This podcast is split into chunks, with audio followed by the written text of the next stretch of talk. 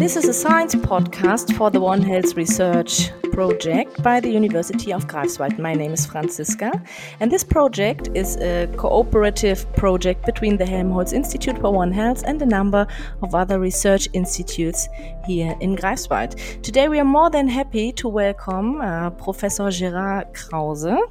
Um, he is one of Germany's um, well known or even like most known uh, researchers in these days. Um, Professor Krause is a medical doctor and um, he between 2000 and the year 2013 was unit head and director at the robert koch institute in berlin today he is um, the head of the epidemiology department at the Helmholtz Center for Infection Research in Braunschweig. Professor Krause, a warmly welcome um, to you. Thanks for having me. We would like to get to know the uh, keynote speaker uh, a little bit better. We are going to have a um, conference here in Greifswald. It's the One Health conference.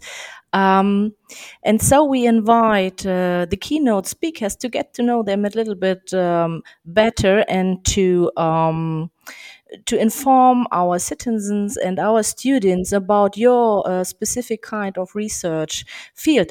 Um, the first question is what does it take to become a leading scientist at the Helmholtz Center for Infection Research? What do I have to do? What do I have to change in my CV um, to to go in your get in your position?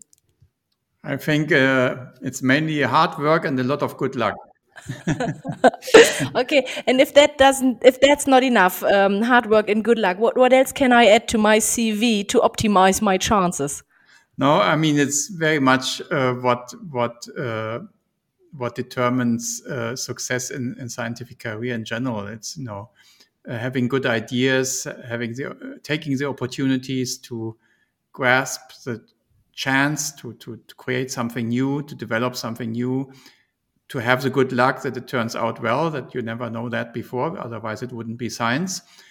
And um, yeah, and then to publish and to to get patents and all that kind of stuff. You know, it's a usual.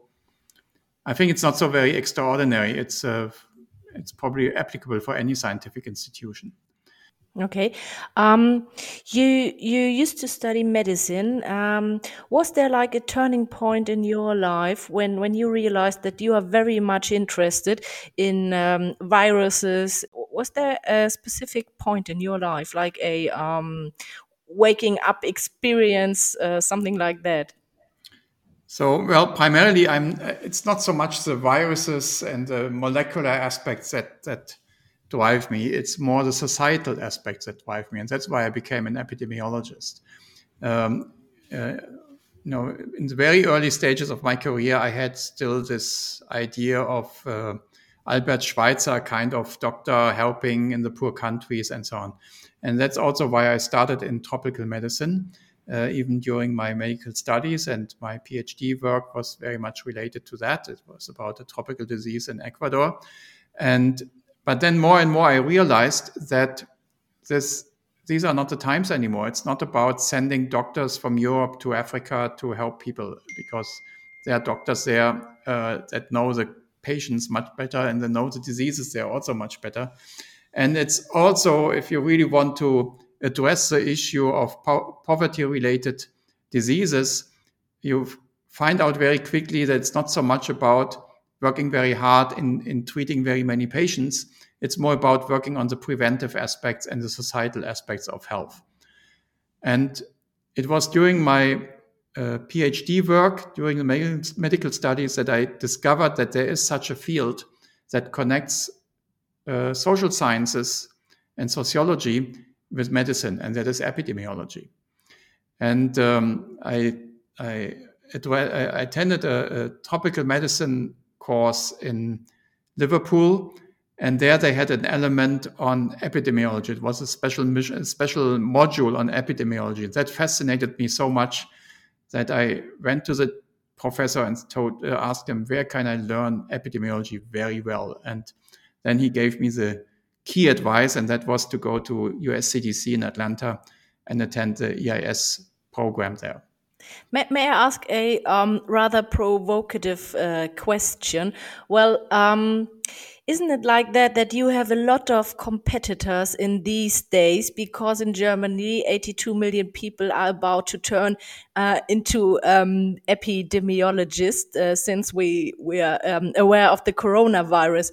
Um, what is it like to to to be such a well-known researcher um, that always like every day uh, is confronted with the public opinion about um, these certain kind of diseases i mean you are the expert we are not but nevertheless we we are of the opinion to have a certain kind of opinion um, to to the uh, pandemic um, situation these days so you have a lot of competitors in your field well, there's one very good thing about that that now I don't need to explain anymore what my job is about.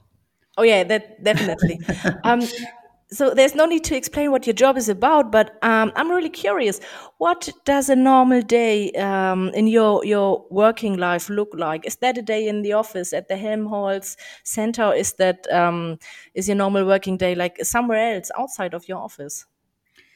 Okay, I must admit that in the past two years, uh, my work was almost exclusively in the office, yes, and very much desk based.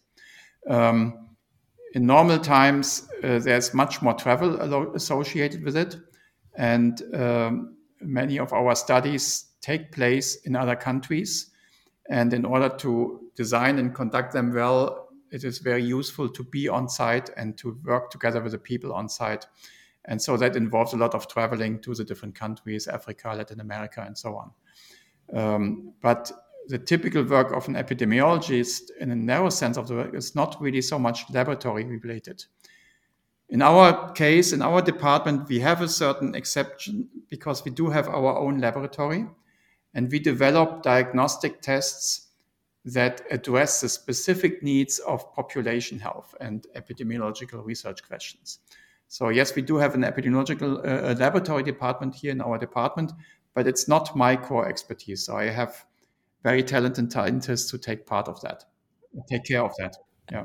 Um, and back in the days when you used to um, to work outside of your office, um, is there a specific um, scientific trip um, that that still stuck in your mind because that was like maybe very dangerous or maybe um, very interesting.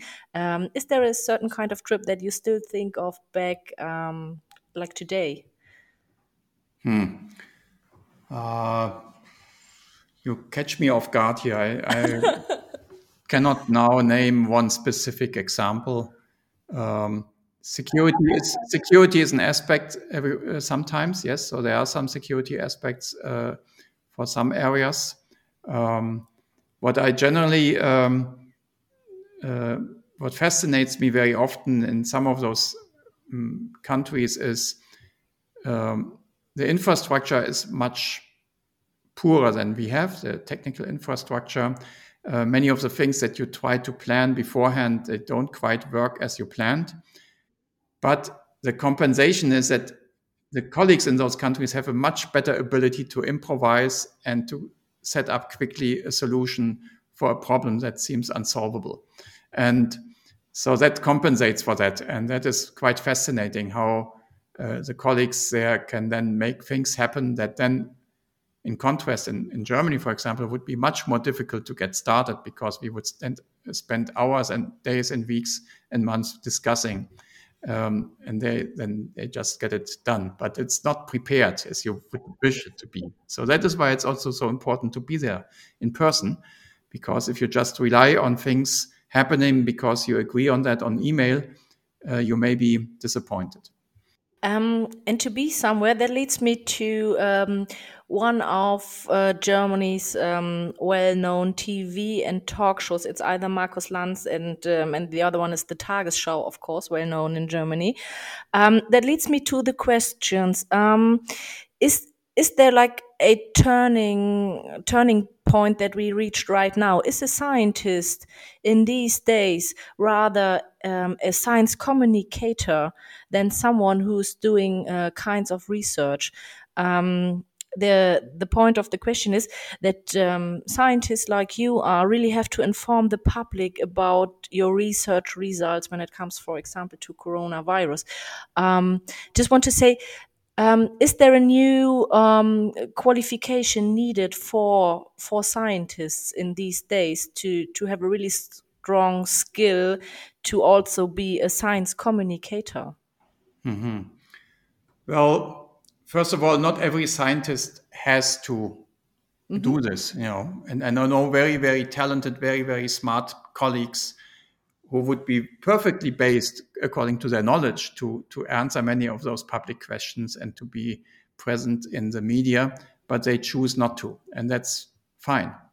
Um, so it's not every scientist who needs to have that that ability in epidemiology, we are always very close to public health. And so it's also part of our training has always been to, to also uh, consider the basic rules of public communication. So it's not really so drastically new to me.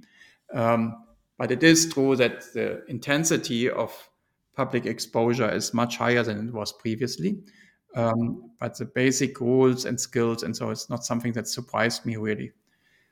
Um, the other question that you asked implicitly is quite a good one, and that is, you know, do we as scientists turn more into a, a public uh, communication expert rather than a scientist in the narrow sense of the word and word? And that is really an important point. Uh, we must be very careful as scientists that we talk about the things that are really that come out of our core expertise as experts, because we are not you know, the journalists don't come to us because we are just a very smart person. They come to us because we are supposedly experts in a specific field. And we must be very careful that we stick to that field and that we don't, uh, because we get the invitations, because we get the opportunities, start talking about things where we, you know, talk about what any person at the bus station could say, you know, using their common sense. Um, I mean, it's not forbidden to do so, but it's a bit problematic because we use the authority of being a professor, of being a scientist, and then we start talking about things that don't really are not really uh, supported by our professional authority.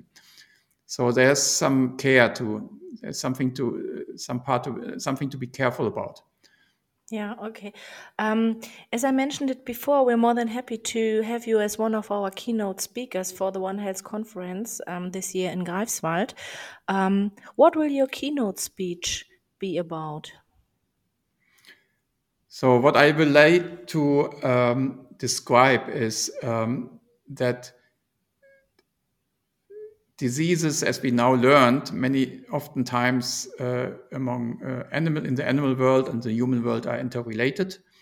And if we want to catch and detect epidemics very early on that come from the zoonotic origin, then we must work harder on integrating the early detection and the surveillance in animal health uh, together with the surveillance in, in human health. And unfortunately, in many, many countries, not in all, but in most countries, I would say it's like two silos.